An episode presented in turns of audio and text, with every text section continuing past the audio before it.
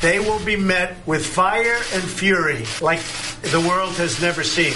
Pollos, patos, chivos, borregos, puercos, cochinos, marranos, cerdos. Make our planet great again. Ya no habrá incrementos mensuales a los precios de la gasolina, el diésel y el gas. I know there's been some anxiety about that. Este hombre es un buen hijo. Le pega a la madre solamente tres veces por día. ¿Por qué el Homo sapiens y el Homo erectus nunca pueden estar en el mismo momento y en el mismo lugar? Estás escuchando ese Homo. El punto de vista de tres generaciones acerca de un mismo tema. ¿Qué tal? Me da mucho gusto que podamos comunicarnos a través de este medio en un proyecto que me parece interesante, puesto que, como estás escuchando, esto que, se oye de fondo no son efectos de sonido, sino que es el ambiente real de la Ciudad de México, porque estamos iniciando este proyecto Pedro Calderón y Hernán Troyo, eh, pensando en hacerlo justo en aquellos lugares que están relacionados con los temas de los que vamos a tratar. Te voy a, a saludar primero, Pedro, ¿cómo estás? Muy bien, muchas gracias. Qué bueno Muchas que, gracias por invitarme. Qué bueno que nos reunimos a hacer este Encantado, proyecto. Encantado. Gracias a ti por estar aquí conmigo en esta cosa loca de eh, encontrarnos, porque cité a Pedro aquí justamente a las afueras de la Secretaría de Economía, que es en Avenida Insurgentes, en la parte sur, en la colonia Florida. Es un barrio de clase media alta que se fundó en la década de los 50, eh, eh, casi paralelamente a la Guadalupe Inn, que es una colonia vecina que está aquí a unos cuantos pasos. Nos encontramos en el 1940 de la Avenida de los Insurgentes, donde se encuentra la torre, una de las torres eh, sede de la Secretaría de Economía. Esta es la principal, es donde el secretario despacha. Y nos encontramos hoy aquí, Pedro, porque es el lugar, el cuartel general donde se está desarrollando todo lo concerniente a la renegociación del Tratado de Libre Comercio. Así es. Bueno, primero que nada, muchas gracias, Hernán. De verdad, tú sabes que a mí me encanta todo este tipo de cosas. De hecho, yo tengo un blog en donde he tratado de plasmar todas estas ideas, de donde creo que tú tuviste la maravillosa idea de invitarme a Hombre, platicar respecto gracias. a temas actuales. El nombre, el nombre que elegimos se me hace muy afortunado para todo este tipo de temas que creo que vamos a tratar. Ese homo se me hace un nombre enigmático, he ahí al hombre. Sí. Eh, ha sido usado, fue utilizado por Nietzsche en su momento para escribir una obra magnífica en donde analiza el fondo del ser humano. Pero a mí el nombre me atrajo, me atrajo mucho, porque es el, es el nombre con que Pilatos presenta a, A Cristo. a Cristo, a Jesús, un nombre enigmático, que evidentemente yo en lo particular no pongo en duda su existencia, o sea, yo no lo elevo al nivel de Dios, pero sí no pongo en duda la existencia de- como un ser magnífico, un ser Destacado en su tiempo, destacadísimo, que cambió su tiempo, ¿no? bueno, cambió nuestro tiempo a tal grado de que tú y yo, dos mil y tantos años después, seguimos Estamos hablando, hablando. de él, ¿no? Como un hombre enigmático, como un hombre carismático, y es cuando Pilato presenta eh, aquí al hombre, a ese hombre enigmático, creo que es el momento en que nos presentamos en todos los tiempos la humanidad. Siempre nos presentamos en el momento de decir, he aquí al hombre. Ahora podemos decir muchos nombres en este momento, pero estamos tú y yo aquí. Estamos Eh, a eso iba, a que el nombre, a que esta frase también de pronto nos concierne a cada uno de nosotros cuando quizá te presentas contigo mismo así es. y cuando eh, interiorizas y en tu conciencia, en tu cabeza, en tu cerebro, en tu interior, empiezas, si no del todo, sí a hacerte un poquito, a tener una cierta conciencia de quién tú eres, ¿no? ¿Cuál es, ¿Cuál es la gran cuestión de la humanidad? Sí. ¿Cuál es la finalidad de estar aquí en este mundo? ¿Cuál es? Es, es esa pregunta, la que tú acabas de hacer ahorita. ¿Para qué estamos? ¿Para qué venimos? Es cuando tú te preguntas, he aquí al hombre, aquí estoy, Aquí estoy. ¿para qué? No, es la gran cuestión filosófica de, de la, la, vida, de toda la vida, de todos los tiempos, ¿no? La gran pregunta. Así es. Que desde luego no nos, bueno, soy incapaz, no voy a hablar por ti, pero me considero absolutamente incapaz de responderla y creo que nunca lo haré satisfactoriamente. ¿Sabes qué, Hernán? No ha habido quien, no ha habido hasta No ha este habido, momento ¿verdad? los grandes filósofos, Spinoza, todos ellos se lo han preguntado, ¿no? Desde los, fa- fa- desde los filósofos griegos se lo han preguntado y hasta este momento no se ha encontrado la respuesta. ¿Para qué estamos? Y fíjate que en eso radica al final, como muchos filósofos también concuerdan en esto, eh, lo interesante no es la meta, sino el camino para llegar a ella, ¿no? Y quizás ese camino para intentar encontrar respuesta a esa pregunta es lo divertido y es lo que nos tiene aquí a todos, ¿no? Es lo que nos mueve. Sí, así o sea, es. es lo que te impulsa a dar el primer paso. Yo, Absolutamente. me- yo me pongo a pensar en, en el niño que va a dar el primer paso. Quizás, quizás no lo piensas, ¿no? O en tú que te, cuando te levantas todas las mañanas que dices, bueno, ¿cuál va a ser? Y me voy a lo muy simplista, ¿no? ¿Cuál es mi programa del día de hoy? Y, y es cuando das el primer paso, en la mañana. Así cuando empezamos a vivir, cuando empiezas a emprender una, una, una, una empresa, cuando empiezas a hacer una nueva empresa, siempre te preguntas, bueno, ¿y a dónde quiero llegar? Y es, creo que es el principio que nos mueve a todos. ¿A dónde vamos? ¿Qué queremos? ¿Qué queremos en nuestra vida? ¿A dónde queremos llegar? ¿Qué queremos hacer? Hay quien puede encontrar con más eficacia la respuesta a esa pregunta, ¿a dónde quiero ir? ¿A dónde quiero llegar? Que creo que son los grandes hombres, son posiblemente hasta los iluminados, ¿no? Sí, ¿A dónde quiero llegar? Los demás, los, los seres humanos del día a día como, como nosotros, nosotros, sí. este, ah, creo que vamos por el camino. Sí tenemos objetivos, queremos ser felices, queremos tener una familia feliz, queremos tener empresas buenas, queremos tener empleados felices y generalmente nos quedamos hasta allá, hasta ahí. Y no está mal. O sea, tampoco nos vamos a cuestionar tanto, eso vamos a dejárselo a los filósofos, ¿no? Sí.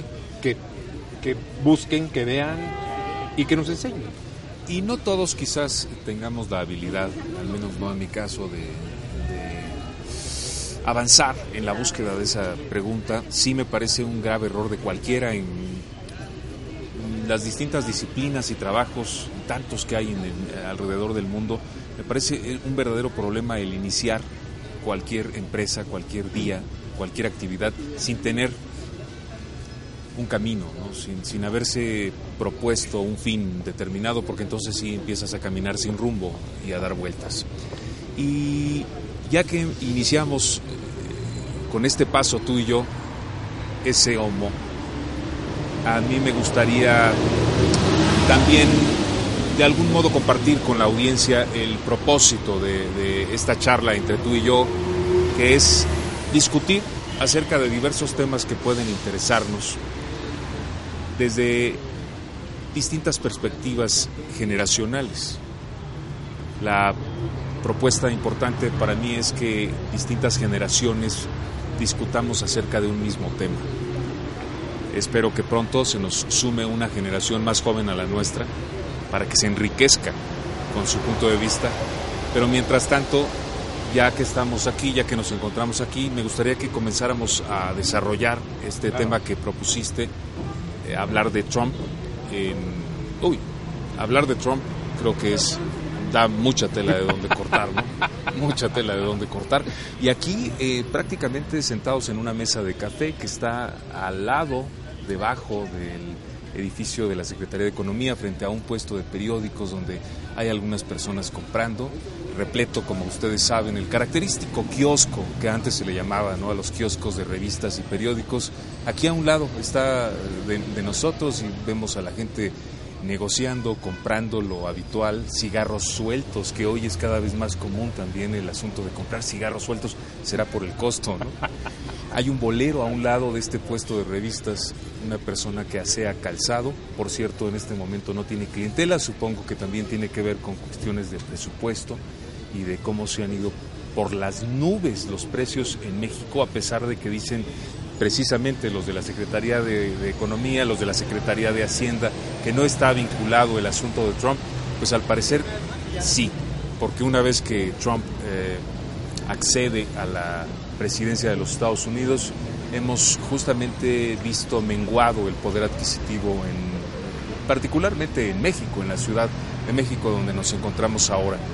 Y eso tiene que ver con Trump también. Claro, claro, mira, a mí me gustaría platicar de Mr. Trump desde diferentes ángulos, desde diferentes puntos de vista, que seguramente pues los dos estaremos de acuerdo en algunos y estaremos no de acuerdo en algunos otros.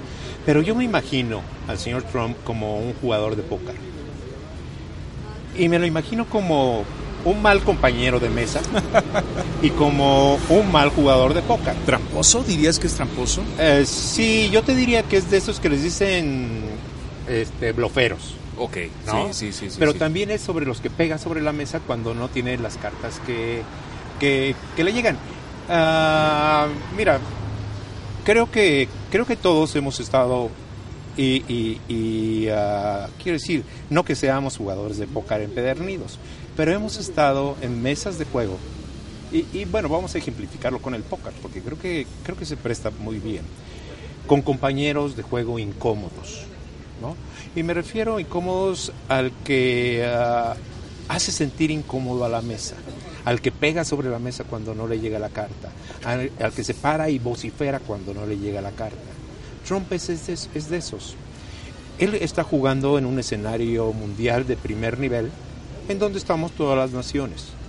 Y, y no voy a decir que están los ocho grandes, están, estamos todos los que queremos sentarnos a la mesa. Y se están jugando cartas. Cada uno en un tipo de banco diferente, ¿no? digamos, digamos que con lotes diferentes. Sí, ok, de acuerdo, ¿no? también. sí. Digamos que con lotes Tienes diferentes. razón, tienes razón. Este, ah, y Trump es de esos que, que blofean, ¿no? Y lo malo es que nosotros eh, somos de los jugadores inexpertos que aprendemos hasta que él ya nos ganó las dos o tres primeras manos. La primera mano, ¿cuál fue? En donde todo el mundo apostábamos, no va a ser presidente, no va a llegar a ser presidente. Y no solamente lo pensamos, sino que lo dijimos, ¿no? Y eso en un jugador lo va calentando. Claro. No, me estoy calentando. Me estás haciendo enojar. ¿Cómo que no? Vas a ver. Incluso es un recurso, ¿no? Sí, claro. Es el, yo diría, es el recurso favorito del señor Trump. Sí, de acuerdo. ¿No? Y él empezó a bloquear. Y él empezó a decir. Y encontró. Encontró un recurso muy bueno. en- Ya es en, ese bloqueo. Encontró un recurso muy bueno en decir. Yo aquí tengo par de cuinas. Permanentemente empezó a decir tengo par de cuinas. ¿A qué me refiero? Y él no sabía, hasta que llegó alguien y le dijo, es que tienes que decir que tienes par de cuinas. Y su par de cuinas fue el muro y los mexicanos. Mexicanos mal hombre y mexicanos muro. Y, y- y bueno, yo no sé si tú sepas, pero en su campaña política, cuando él inicia a querer ser presidente, nos tenía olvidados a los mexicanos. Él no conocía más, allá- más abajo de, de los cabos, ¿no? En donde tuvo un problema con hoteleros. Sí. En 2009 inversionistas mexicanos que habían pagado un depósito para adquirir uno o varios departamentos en tres torres de lujo proyectadas por Trump en un campo de golf en Baja California, levantaron una demanda en contra Trump. Dentro de esta demanda, más de 69 compradores potenciales afirmaban haber pagado sus depósitos con un total aproximado a 20 millones de dólares por 71 unidades. Este complejo residencial de lujo tuvo problemas de financiamiento después de la crisis económica provocada por la ruptura de la burbuja de bienes raíces en Estados Unidos en 2008. Para él, ni Latinoamérica ni, México pintaban. Pero su, su gente en la campaña le dice, acuérdate de Latinoamérica. Sí, porque es un tema sensible en los votantes norteamericanos. Es muy sensible, sobre todo en el mercado al que iba él. Y digo mercado por decir al Sí. votante el que iba él. De acuerdo. Acordémonos que, que Trump no tenía ni partido. O sea, él no es demócrata de nacimiento. ¿No?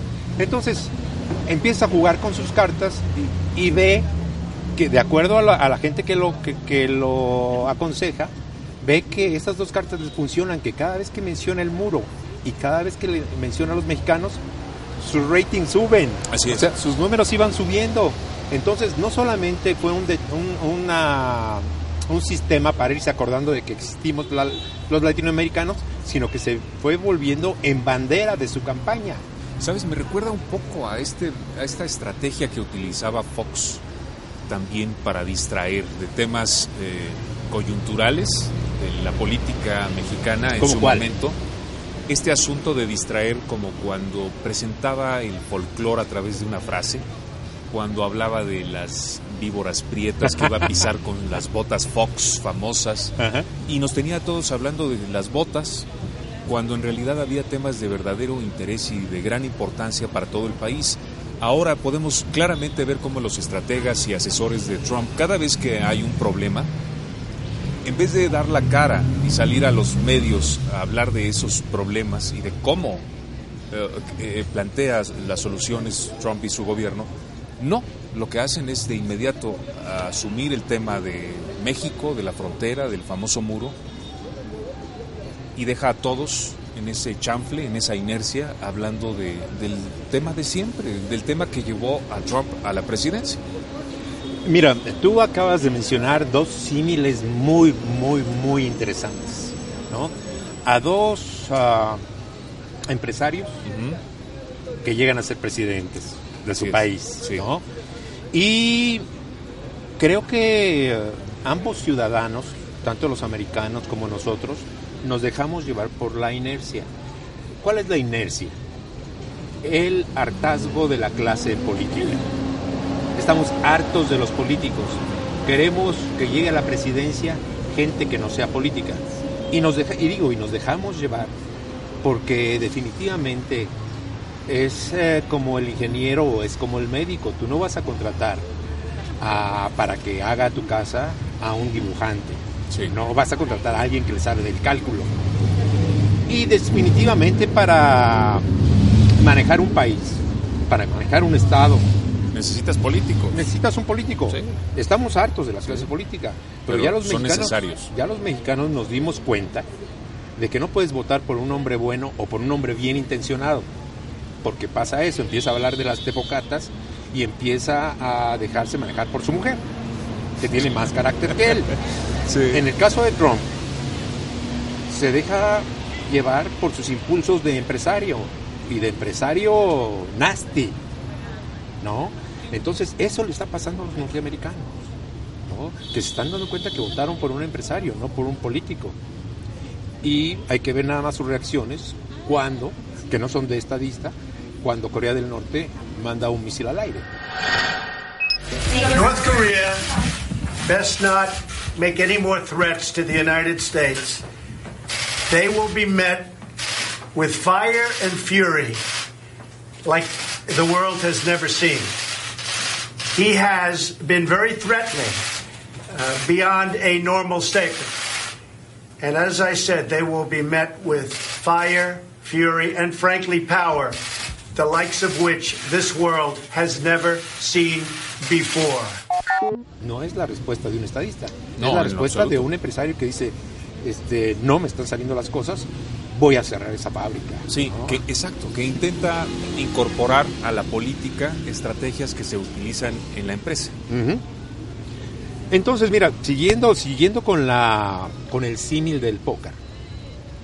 Cada que, cada que las circunstancias no le son favorables a Trump, um, va moviendo sus cartas de manera diferente. Ya no pide dos, sino que pide tres, o que pide una, este, buscando hacer un juego y trata de engañarnos. ¿no? Y ves el caso de la, el caso de su situación actual, en donde sus votos están cayendo, en donde su presencia se vuelve cada vez más débil, no solamente ante la población, sino ante el Congreso, ante sus mismos, ah, ante la misma gente que lo apoyaba en un principio, que eran todos los congresistas demócratas. Cada vez el, el número de congresistas demócratas que lo sigue es menor. ¿eh? Republicanos. Ah, ¿Él es demócrata o Él es republicano? republicano, ¿Él es republicano. Sí, absolutamente. este, este, cada vez es menor, cada vez es menor. Entonces, ¿qué es lo que hace? Está en campaña nuevamente, está en campaña nuevamente. Y ese estar en campaña nuevamente le hace incurrir nuevamente en sus mismos, en lo que le funcionó. Ha vuelto a sacarlo del muro, ha vuelto a sacarlo del mal hombre, ha- le ha vuelto a dar vida a Arpaio, al alguacil este tejano que se dedicó a, a perseguir a mexicanos, incluso después de que la ley ya se lo había prohibido. Entonces lo metieron a la cárcel. Y él que hace, un- hace unos días, cuando la situación, esto es falsa, falta de sensibilidad, ya no digas política, de lógica, ¿no? De sentido común. Sacarlo de, de sentido común, sacarlo de la cárcel, al payo, en el momento en que la cuestión del extremo, del, del racismo extremo está nada A más flor así, de piel. a flor de piel, este, lo sacan de la cárcel, ¿no? Diciendo, para que vean de qué extremo estoy yo. Yo sí estoy de, la- de un extremo y estoy, soy racista. Así es. Eh, hablaban mucho en, en diferentes medios, escuché cómo eh, se quejaban de que en ningún momento hizo una declaración con toda claridad y muy precisa Trump respecto a lo indeseable que era eh, la actitud racista para el gobierno, para su gobierno. Nunca la hizo. No, desde luego, no solo no la hizo, sino con esta medida de, liberar, perdonar, condonar a Arpaio, manifestó cuál es su postura muy bien, como justo lo acabas de decir. Así es. Quedó perfectamente claro. Por si hubiera alguna duda, ya saben en dónde estoy, ¿no? Well, a lot of people think it was the right thing to do, John. And actually, uh, in the middle of a hurricane, even though it was a Friday evening, I assumed the ratings would be far higher than they would be normally. You know, the hurricane was just starting. Uh, and I put it out that I had pardoned, uh, as we call, as we say, Sheriff Joe. Uh, he's done a great job for the people of Arizona. He's very strong on borders, very strong on illegal immigration. He is loved in Arizona. Evidentemente le faltó tacto para manejar la situación que se vino, que se le vino encima en Virginia, en Charlottesville, ¿no? Este, aparentemente por una cuestión simple, que fue era quitar una estatua del general ah, Robert E. Lee. Ah, hay que irnos un poco, un poco a la historia, vámonos un poco para atrás. Robert E. Lee es un general sureño, uno de los estados que resistieron hasta el último en la guerra de secesión, en la guerra civil más fuerte que ha tenido Estados Unidos, es el norte contra el sur, y él fue el último general, el general que aguantó hasta el último, que se rindió hasta el último para rendir a las fuerzas del sur. Y este sigue siendo un ídolo. A quien sigue, exacto. Sigue, sigue siendo un Sigue ídolo. siendo. Este, yo creo que fue falta de sensibilidad de dos partes, tanto del que lo quiso quitar, del que quiso quitar las estatuas. No es momento. ¿Y, y por qué creo que no es momento? Obama deja una gran sensación de, y no porque lo haya hecho bien Obama, ni a nivel local ni a nivel mundial, pero lo que sí llegó a hacer es ganar un gran premio de popularidad. Incluso los mexicanos lo queremos. Sí, así es. así es. No es nuestro amigo, Es pero, pero no es mala persona, ¿no? pero fue el primer hombre de color que llega a la presidencia del país más poderoso del mundo. Y eso deja, deja un gran, bueno, y no solamente eso deja un gran dolor entre los norteamericanos extremistas. Ah, Y que de hecho hasta este momento, comparando los periodos, eh, haciendo una analogía y comparativos de números, pues definitivamente Trump parece ser más amigo ¿Ah, sí? nuestro que, que Obama, ¿no? De acuerdo con el Boletín Estadístico Mensual, en enero de 2016 fueron repatriados a México 14.212 personas, es decir, más de mil personas en comparación con el mismo mes de 2017, con el gobierno de Donald Trump, de acuerdo con el Instituto Nacional de Migración. Eso es lo que dicen los números. Sí. Pero si tú lo- eh, le La preguntas, percepción es otra. la percepción de un hombre, Sí. Obama era nuestro amigo. Claro. Y no es cierto. Alguien dijo hace unos días, los Estados Unidos no son nuestros amigos, son nuestros vecinos y nunca nos han abierto la puerta. ¿no? Son Así de, es. Son de esos vecinos que ni te saludan. Correcto. ¿no? correcto. Pero bueno, más vale tenerlos bien, como tú dices. Este, vamos, a mí, a mi vecino ni lo conozco, pero no me da lata. ¿no? Nosotros somos los que sí damos lata. Y hay que, hay que Sí. entenderlo. Pero, eh, mira, eh, Obama deja una percepción entre la población americana de haber sido un buen hombre, de haberla hecho bien, de haber posicionado bien a los Estados Unidos a nivel mundial.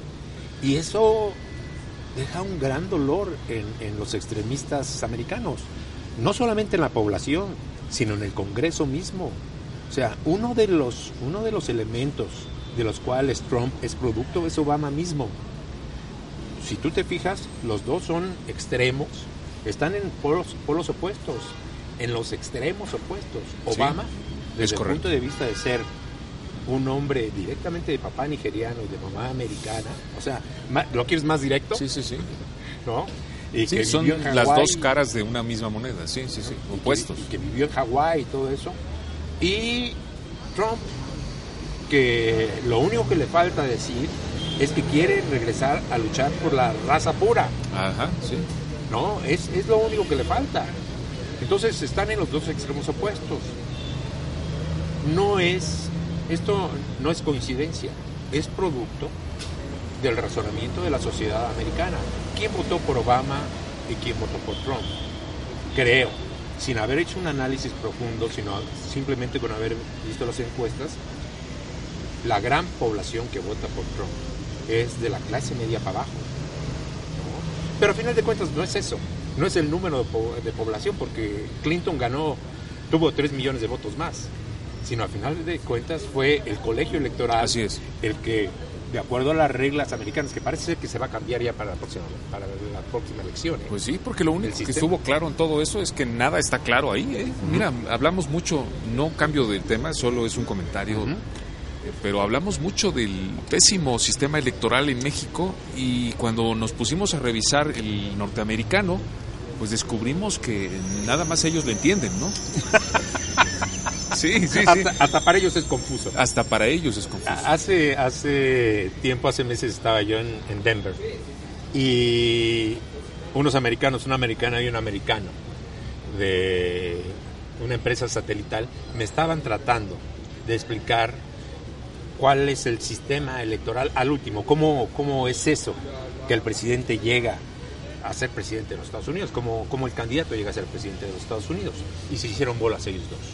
Al final, al llegar hasta el último, que es lo más sofisticado, se hicieron bolas. Sí, no te pueden explicar con toda claridad por qué la decisión acaba siendo tomada por un colegio electoral.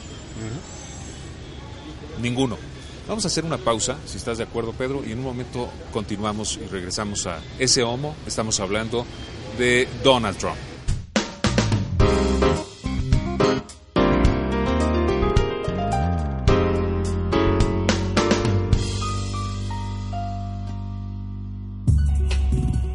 Pregunta, responde, opina en ese homo.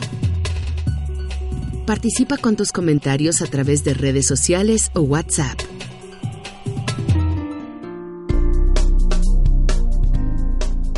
Estás escuchando ese homo. Mira, regresando al ah, jugador de póker. Creo que Trump sigue utilizando, sigue moviendo sus cartas, insisto, como un jugador impulsivo y como un jugador que quiere blofear, pero que ya después de la tercera mano ya le conociste más o menos las mañas. Aquí lo malo es como en un juego, en un juego de póker. Lo malo es que te sigas yendo con la finta, ¿no? Ya sabes que va a doblar la apuesta a la primera, a la al principio en la primera o segunda mano te dejaste pantallar y te ganó con la cantidad de lana que puso sobre la mesa. Ahora hay que acordarnos que el que tiene más lana gana, sí, siempre en el póker. Sí, sí, ¿no? bueno, en Porque te todos va a doblar, te va a doblar, te va a doblar, te va a juegos. doblar. Esto fue muy cruel, esto fue muy cruel, pero bueno, a final de cuentas así así es, es. sí, así es. ¿no? Y este y, y lo mismo está tratando de hacer ahora con el Tratado de Libre Comercio. ¿no? Para nosotros es muy importante el Tratado de Libre Comercio, como es para cualquier país del mundo. Ya no podemos vivir aislados. Hace rato que estabas platicando de ah, el lugar en donde nos encontramos que a mí me trae muy buenos recuerdos. ¿Por qué? Casi todos los lugares en la Ciudad de México me traen buenos recuerdos. Eso quiere decir que ya Pues no es entonces motivo de depresión, sino de regocijo. No, claro que sí. Fíjate que yo trabajé a tres o cuatro cuadras de aquí, en una empresa muy querida, muy querida que se llama Radio Mil, Núcleo Radio Mil. Y estaba a unas cuadras de aquí en la esquina de la radio, precisamente. que tenía un radio en la fachada, ¿no? También llegué a trabajar ahí alguna vez. Sí, claro que sí, claro Sí. que sí, ya lo platicamos alguna vez. ¿Quién no trabajó en Radio Mil de ¿Quién los que no? Sí? ¿quién no? ¿Quién o sea, de los, de los, no digo, no digo de los fundadores, porque los fundadores fueron hasta, hasta a lo mejor los papás de nuestros patrones, pero, Pero sí, creo que tenemos un grato recuerdo, ¿no? De- muy grato de recuerdo, muy grato recuerdo.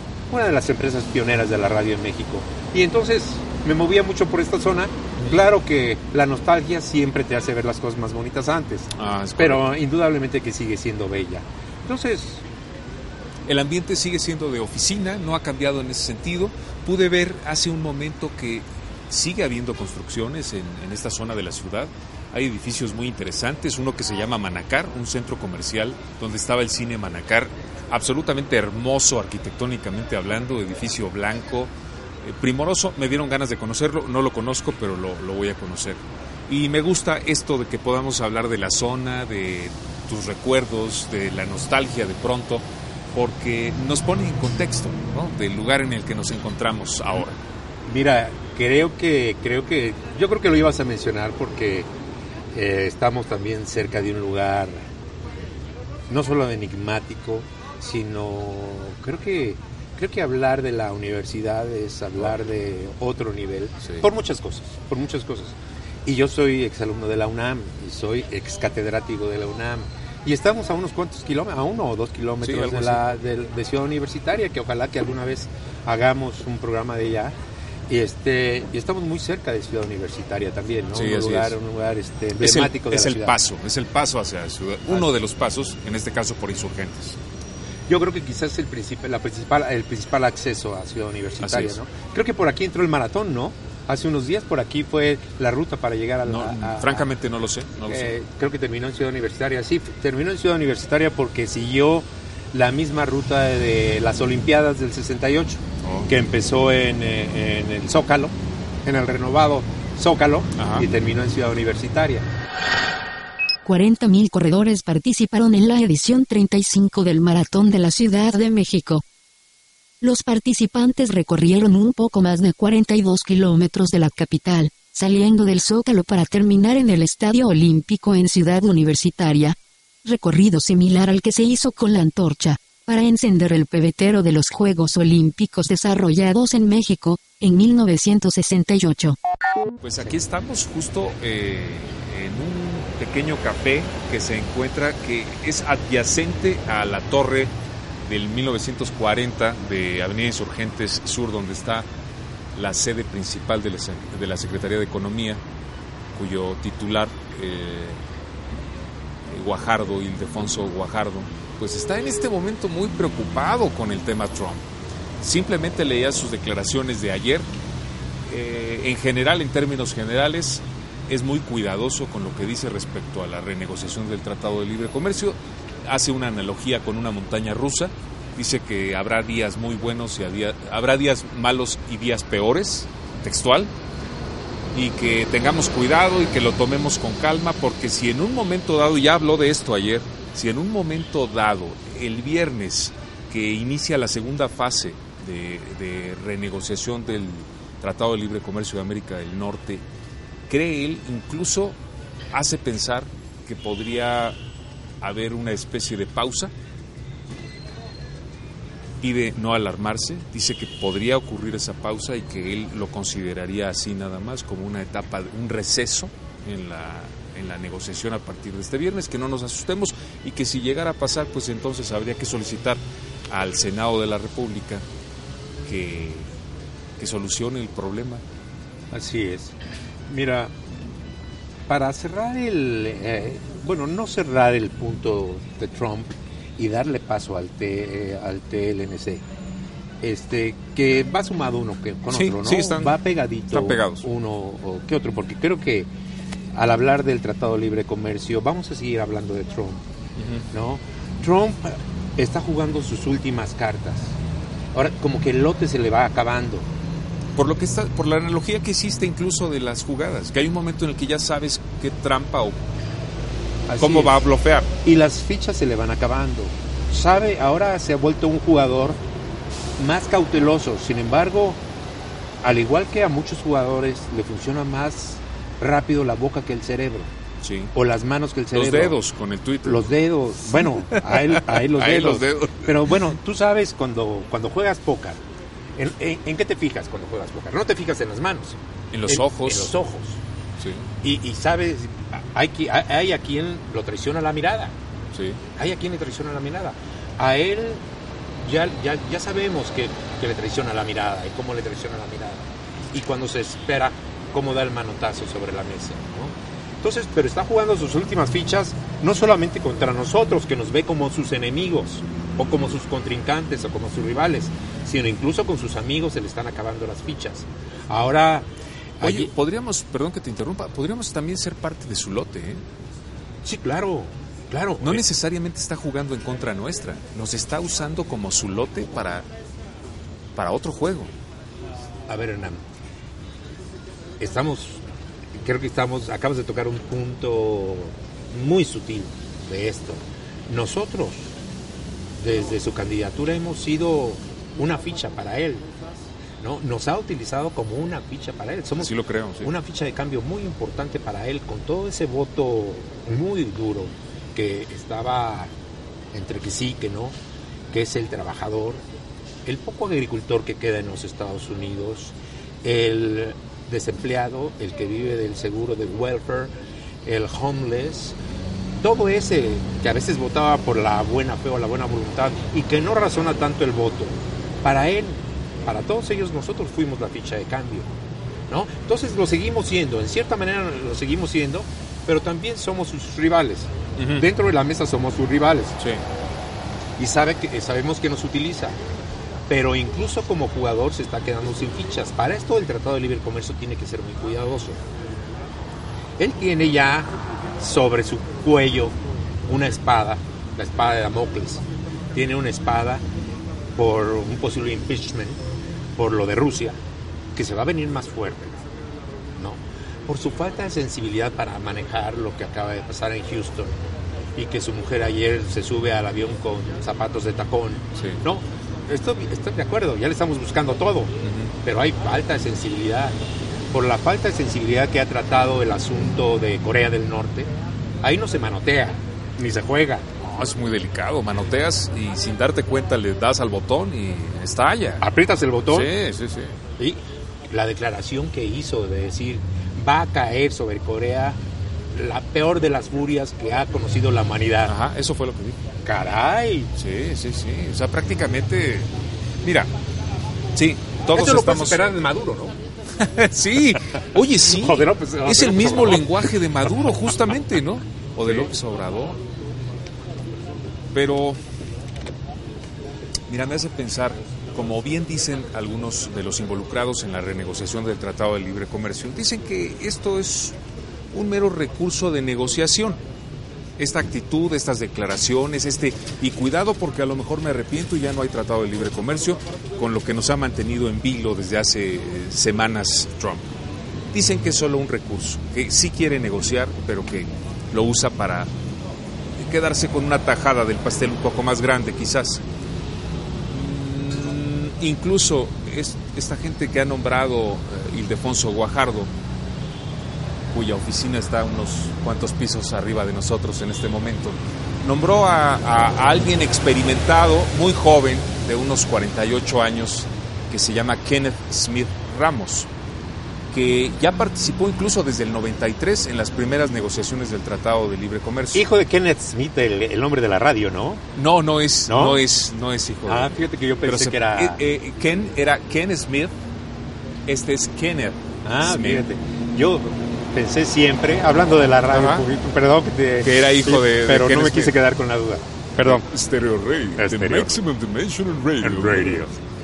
Eh, no, no es el caso. Este tiene un buen background, este muchacho, y es uno de los que argumentan que es solamente un recurso el de hacer estas declaraciones por parte de Trump y el gobierno de Trump y los encargados de negociar con México allá en los Estados Unidos. Este muchacho que tiene su oficina en Washington es el jefe de la oficina de comercio de la Secretaría de Economía, pues es el que está encargado de lo técnico, de los aspectos técnicos de esta renegociación. Pero a mí me, me lleva a recordar, alguna vez leí un libro que escribió Donald Trump, A la limón con Robert Kiyosaki. Queremos que seas rico. De 2007. Un libro escrito por Donald Trump y Robert Kiyosaki. Editado por la editorial Punto de Partida en México. En ese libro, extraño libro porque está hecho como por separado, efectivamente como que dijeron tú escribes unos capítulos y yo otros, y después los intercalaron el editor, y pues leías como un, un cachito del libro de Trump y luego un cachito de Kiyosaki y luego del... Iba, en realidad eran como dos libros de un, acerca de un mismo tema, Ajá.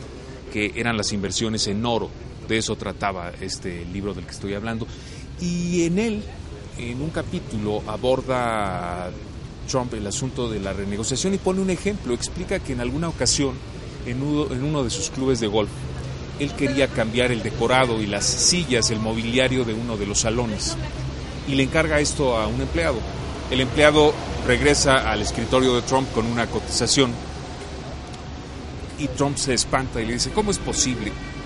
Ahora que recuerdo ese, ese pasaje, pues veo que es el mismo Trump que puedo ver en los medios y que puedo leer en Twitter. ¿no? No Es el cambia. mismo, no cambia. Te voy a demostrar, le dijo a su empleado, cómo yo puedo conseguir un mejor precio de las sillas. Tomó el teléfono, le habló a alguien y negoció. Pero para negociar utilizó el mismo recurso que hoy está usando en el Tratado de Libre Comercio. Exactamente la misma actitud. Esa actitud en la que te asusta y te dice, ¿sabes qué? Que muy probablemente siempre no voy a hacer negocio contigo. Es más, vete olvidando. Pero es un recurso que él utiliza para obtener un mejor precio, una mejor posición en la negociación. Mira, yo creo, y no solamente en Estados Unidos, desde hace mucho tiempo los presidentes dejaron de dictar los caminos que deben seguir sus países desde todos los puntos de vista. Ya no digas desde solamente el económico, sino el social, el eh, internacional en su relación con los países. Eh, ya no es decisión de un solo hombre. Y el Tratado de Libre Comercio no es decisión de Trump. Indudablemente que su decisión pesa. Pero creo que está jugando más una de sus últimas cartas para que le salgan bien, para respaldar sus, sus promesas de campaña. Acuérdate cuáles fueron sus promesas de campaña con los trabajadores. Buy American, hire American. ¿no? Buy America, hire American. ¿no? Este, compra productos americanos y contrata ma- obra de mano, Mano de obra norteamericana. Entonces, él quiere ser congruente con sus promesas, que se le fue, se fue de la lengua. That begins with immediately repealing and replacing the disaster known as Obamacare. On day one, we will begin working on an impenetrable, physical, tall, powerful, beautiful southern border wall. When we win, we will suspend the Syrian refugee program. A Trump administration will stop the horrible, horrible, horrible Trans Pacific Partnership. We will renegotiate NAFTA, and we are going to stand up to China's currency manipulation. We'll pass massive tax reform to create millions of new jobs and lower taxes for everyone. We're going to end the government corruption, and we're going to drain the swamp in Washington, D.C. Mira, estamos también junto a un edificio que a mí también me trae muy buenos recuerdos. Que no sé si siga siendo el edificio de Nissan, ese que está ahí. Ah, no lo sé. Pero no durante sé. mucho tiempo fue ese el edificio de Nissan. Y yo estando ya en, en Radio Fórmula, nuestra alma mater, eh, ah, estando en Radio Fórmula, venía a negociar con, con la gente de Nissan eh, sus contratos anuales. ¿Con qué me recibía? Por estas fechas. Por estas Por estas fechas. fechas, por estas fechas. sí, algo me traía para acá. Este, por estas fechas. ¿Con qué me recibían? Además de con una sonrisa. Ellos no pierden la sonrisa. Decir, esta vez te voy a comprar menos. estamos, ah, me hacían la historia de cómo había estado la venta de sus autos, bla, bla, bla, bla, bla, bla, bla. Y ah, me decían, esta vez yo creo que te voy a comprar menos. Y platicábamos ya de por qué y qué y qué y qué podíamos hacer. Dicen, a no ser, yo te podría comprar un poco más, a no ser de que negociemos tus tarifas. Si no, puede ser que ni te compre. Negociantes. Claro. Negociantes. así. Yo ya Saben los- su negocio. Yo ya los conocía. Sí. Y era dejarlos hablar. ¿No? Ah, ¿Qué es lo que hace Trump? Coincidimos, y creo que coincidimos con casi todo el mundo, en que él no es un estadista, es un hombre de negocios. Y repito, es un hombre de negocios duro. Es un hombre de negocios, Sí. no solamente duro, nasty. Nasty. Hombre- Tú lo acabas de poner con el ejemplo de las sillas. Sí. ¿no? Es un hombre de negocios nasty, en donde le gusta, no ve el ganar, ganar. ¿no? Le gusta ver sangrar al, al oponente, ver Sí, sangrar sí, sí. a su contraparte. Correcto. Es decir, no voy a estar contento solamente con que me des un descuento. Voy a estar contento cuando salgas arrastrándote por esa puerta. Sí. Ahí es cuando está contento. Sí, hace rato hablaba, hiciste una analogía de Trump con un jugador de póker y si esto fuera una batalla, definitivamente Trump no es un boxeador. Sería un luchador de lucha libre, ¿no? De los más sanguinarios, de esos que desprenden la cabellera hasta que sale sangre, ¿no? ¿Te acuerdas, ¿Te acuerdas de los luchadores que sacaban? Bueno, que yo, yo no sé si fue leyenda, si fue cierto que sacaban el, el de Big Vapo Ruiz y se lo metían en los ojos a los otros. No, no lo sé, no lo sé, no lo es, es este, bueno, es Bueno, es que en torno a la urbana, lucha libre, sí, sí, sí, hay muchísimas leyendas y mitos, ¿no? Pero independientemente de eso, estamos viendo a un hombre así que, eh, además de sacar partido de la negociación, va a intentar ver sangre. No hay que perder de vista eso, que no estamos tratando con un estadista, estamos tratando con alguien que no se ha olvidado de que es un hombre de negocios y que todo esto para él es un negocio. El ser presidente del país más poderoso del mundo para él sigue siendo un negocio. Entonces, él te recibe con la... ¿Sabes qué? No voy a renovar el, el- PS. Bueno, este, hazle como quieras. Afortunadamente, y tú lo mencionabas hace rato y por eso me vino a la mente, nuestros negociadores no son advenedizos. ¿no? Hace, hace, hace unos días asistí a una plática que dio Luis de la Calle, que está dentro del grupo de, asesores. Este, Luis de la Calle estuvo también dentro del grupo de negociadores, un hombre muy joven en ese entonces y lo sigue siendo. Luis de la Calle es economista por el ITAM, con maestría y doctorado por la Universidad de Virginia, Estados Unidos. Académico del ITAM, es presidente de Gillian Alton Latinoamérica. Ha sido director general de Public Strategies de México. De la Calle se ha desempeñado como subsecretario de Negociaciones Comerciales Internacionales en la Secretaría de Economía y ministro para Asuntos Comerciales de la Embajada de México Estados Unidos, participando en el diseño e implementación del Tratado de Libre Comercio de América del Norte. Y él decía lo mismo, este, nuestro grupo de negociadores no son advenidizos, son un grupo de negociadores que no va a negociar con twitters, ¿no? Lo que acaba de decir, este, Sí, las declaraciones oficiales de los últimos días. no me acuerdo, de nuestro jefe de negociadores, no, Dijo, no vamos a negociar con twitters y no nos vamos a calentar, ¿no? Lo que tenga que ser, tendrá que ser. Y yo te decía al principio, los países no podemos vivir alejados de los tratados de comercio con otros países o con No, otras no, regiones. desde luego, no. Mira, los países vivieron aislados durante un tiempo muy breve después de la Primera Guerra Mundial, hasta que hizo, se hizo el Tratado del Carbón y se hizo que, que la Segunda Guerra Mundial fundamentalmente es eso, es un pleito entre Francia y Alemania por las minas de carbón Por combustible. por combustible, que era el carbón era el combustible en ese Sí. entonces, ¿no?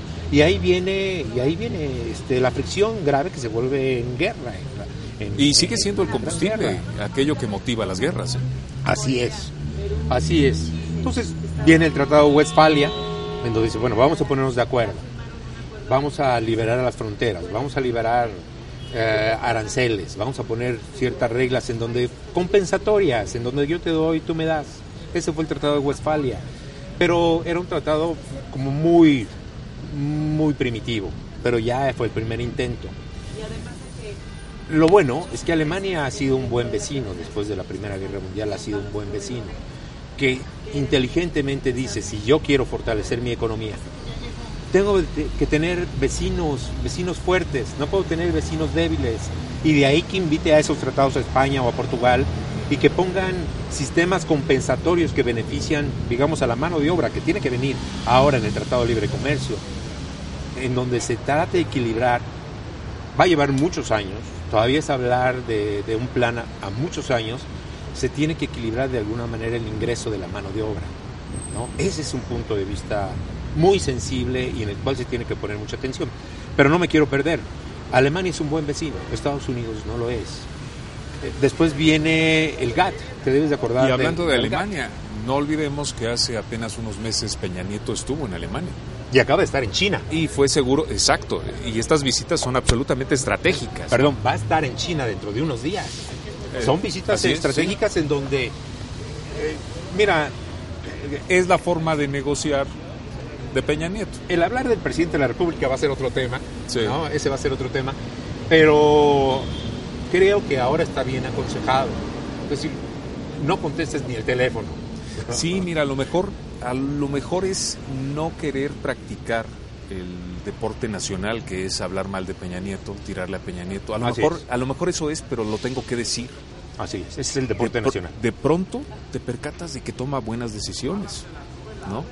Digamos esto de lo que estamos hablando, uh -huh. su manera de negociar tan estratégica, tan elemental, uh -huh. eh, es correcto y quiere decir que no siempre se equivoca y que todo es según el cristal con el que mides el asunto. Para no ir más lejos y no desviarme, solo te hago un comentario rápido acerca de Peña Nieto. Hace unos, unas semanas que se dio a conocer, se dieron a conocer eh, los textos, las eh, transcripciones de una conversación telefónica que sostuvieron Trump y Peña Nieto a principios de 2017. Leí con atención la opinión de distintos columnistas en los periódicos y en general en México, en general, se hablaba mal de las respuestas y de la forma como se condujo Peña en esa conversación telefónica. Y cuando revisé a los columnistas norteamericanos, reprochaban la tibieza con la que se comportó Trump en la entrevista y hablaban de lo fuerte, de la gran postura que había mostrado Peña en esa misma conversación. Pero no entiendo, entonces pedían una la prensa pedía ahí una posición todavía más agresiva de Trump. La prensa hablaba acerca de que había, se había mostrado débil Donald Trump en esa conversación con Peña.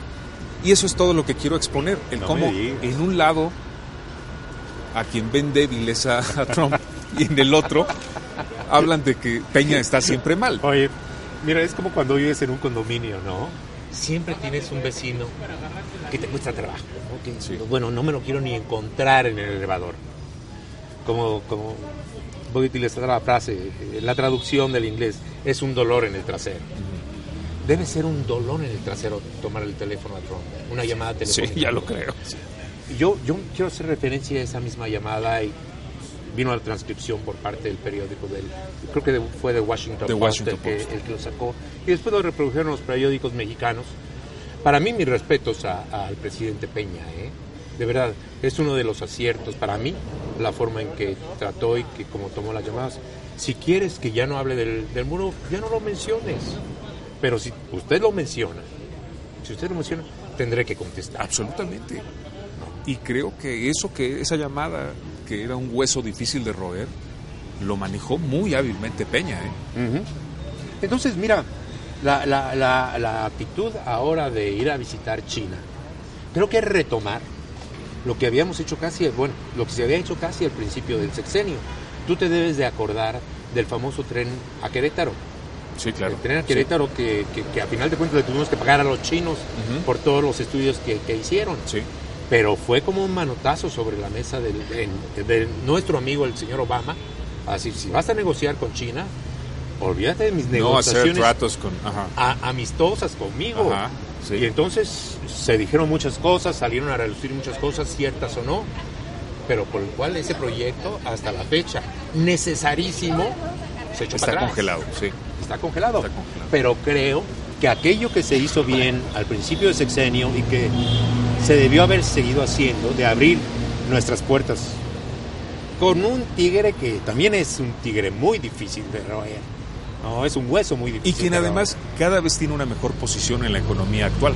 Bueno, es tan fuerte que ya se habla de que le está quitando la hegemonía a Estados Unidos. Así es. ¿no? Pero mira, para no perderme yo, estaba hablando del GATT. Después vino la apertura de, de- de- de fronteras, o no tanto como apertura de, fronteras, tú te debes de acordar, nos tocó a nosotros la época de López Portillo, nos tocó la época todavía de Miguel de la Madrid, en donde éramos un país de economía absolutamente cerrada. Yo me acuerdo de los automóviles de lujo, que no podían tener vidrios eléctricos porque un día López Portillo dijo, no, ese es un símbolo de imperialismo. Tú no te acuerdas de eso, yo sí. No, no, no au- sabía el dato. Los automóviles de lujo dejaron de tener vidrios eléctricos porque López Portillo dijo, no, esa es una señal de, de que nos estamos volviendo imperialistas. Entonces la gente traía su Gran Marquis, o lo que sea, que eran Gran Marquis en ese entonces, Pero con manivela. con, con manivela, ¿no? Este, éramos una economía totalmente cerrada, totalmente cerrada. ¿Qué te decían? Oye, si vas a ir a Estados Unidos me traes unos chocolates. Sí, sí, sí. sí. Así, ¿eh? Sí. Así. Era, era la época de la fayuca, ¿no? Sí, que era bien apreciada la fayuca. Es cierto, es cierto. Ya creo que el término ya hasta dejó de existir. Ya no se casi, usa, ¿eh? ya no se usa. Lo, lo- lo traje yo a colación por mi edad, pero Ajá. seguro los jóvenes no tienen idea. No, bueno, es para mí eso. es nuevísimo. me está- para mí es nuevísima esa palabra. Pero entonces, con. Mira, yo, yo sé que es muy criticado, este, y, y como dice López Obrador, es el jefe de la mafia del poder o algo Sí, sí, así. sí. Este, Carlos Salinas de Gortari da el gran paso.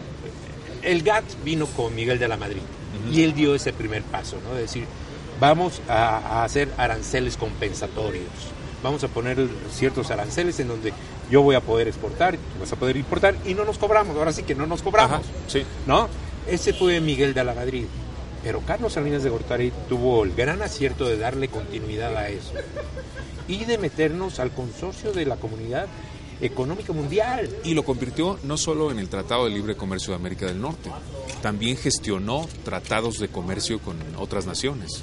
Así es, que creo que se debió seguir. Es Claro. decir, mira, ayer eh, escuchaba yo a, a algún financiero que decía, somos muy comodinos, y puede ser que sí, ¿no? Se hizo un tratado de libre comercio con los Estados Unidos o con Canadá. Canadá, bueno, se menciona, y ahí está, es nuestro vecino pasando la puerta. Este es parte del Tratado de Libre Comercio. Pero realmente con quien hacemos negocios con Estados Unidos porque es nuestro vecino y porque es de los más grandes. En, en ese sentido podría decir que somos comodinos. Pero sí se hizo el TPP. Actualmente a lo que va este mm, el presidente Peña Nieto es al, al, donde- al club que nunca nos quisieron invitar, que es Brasil, India, China. ¿no? Y no nos quisieron invitar, eh, invitar porque Brasil se encontraba hasta las nubes. Sí, que parecía que- Hombre, que, bueno. era primer mundo ya. Bueno, acuérdate que se hablaba también en ese entonces del famoso memo, Mexican Moment. Se Sí. decía el famoso Sí. Mexican Moment. O sea, ustedes van para arriba. O sea, no nos conoces. Claro, no nos sí. conoces. No, no, no, no tenía ni idea, ¿verdad?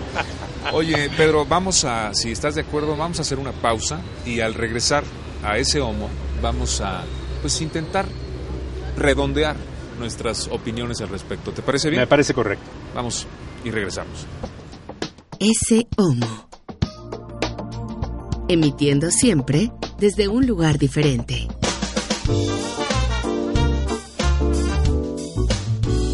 Descarga y escucha Ese Homo.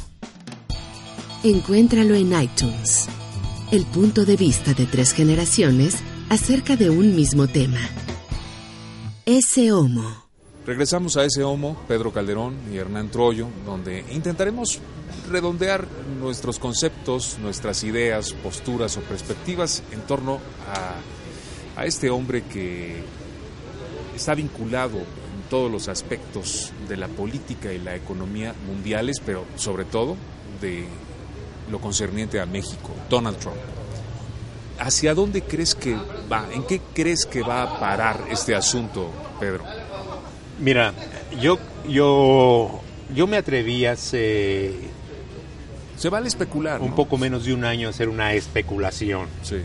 Me permití hacer una especulación hace un poco menos de un año cuando Trump ascendió a la presidencia de los Estados Unidos. Y yo dije, no va a terminar. Sea, Es arriesgado, fue arriesgado en ese momento cuando él acababa de ser llevado a la presidencia. No decir, no va a llegar. Ahora ya no sería tan arriesgado. No, si tú lo ves, Sí, pasados dos incluso días. pudo haber parecido más que una especulación, un deseo muy íntimo. que lo era, ¿eh? Lo era. Nos justificamos y mi justificación fue eso, decir, yo no quisiera que llegara. No solamente eso, dije, no va a llegar. Que es muy arriesgado cuando te invitan como un analista, ¿no? Es muy arriesgado soltar eso, pero yo, yo lo solté. Y tenía mis, mis bases. ¿Y te parece más cerca e- ese eh, que ocurra esto ahora Sí. que antes? Sí, mira, yo creo que tanto el electorado americano como los congresistas americanos de ambos partidos se están dando cuenta de que cometieron un error.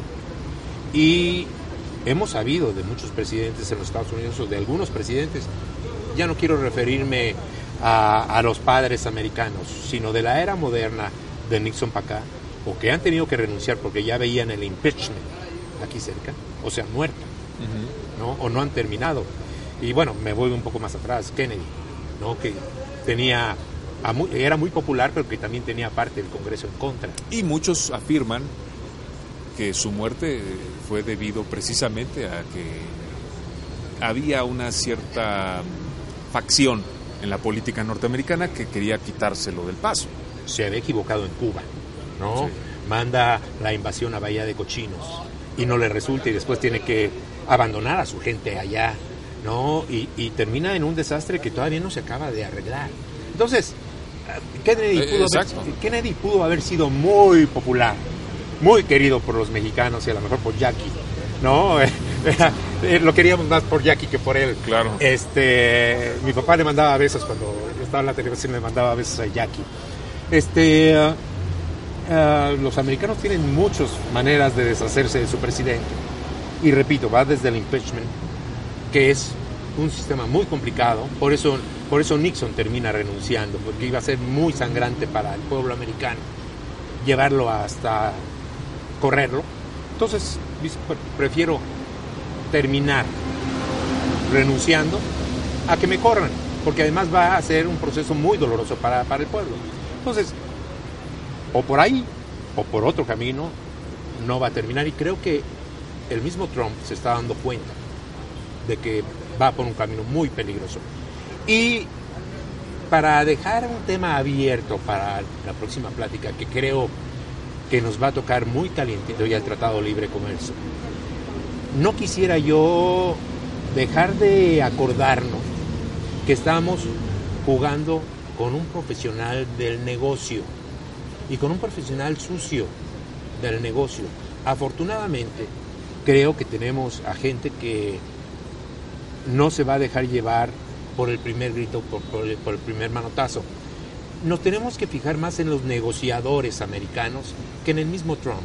Tenemos un negociador, como el jefe de negociadores de ellos, que no me acuerdo el nombre en este momento, es un hombre duro y es el que acaba de negociar el tratado para el azúcar entre México y Estados Unidos, que te debes de acordar que salimos medio raspadones. Sí, así fue. Y fue hace un par de semanas que también se definió esa situación y efectivamente no, no favoreció a, México en, en ese aspecto.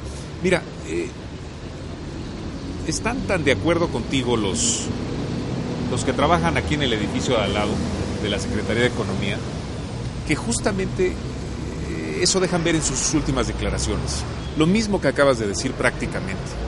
Es vamos a ocuparnos de los aspectos técnicos de la negociación y no de los aspectos políticos de la negociación. Eso se lo dejaremos a los políticos. Nosotros en la Secretaría de Economía nos vamos a encargar de lo técnico en la negociación del Tratado de Libre Comercio. Así Me gustan esas declaraciones, me parecen de buen nivel, Sensato. me parece muy sensato, me deja ver que son fríos y estratégicos y eso puede favorecer a nuestro país.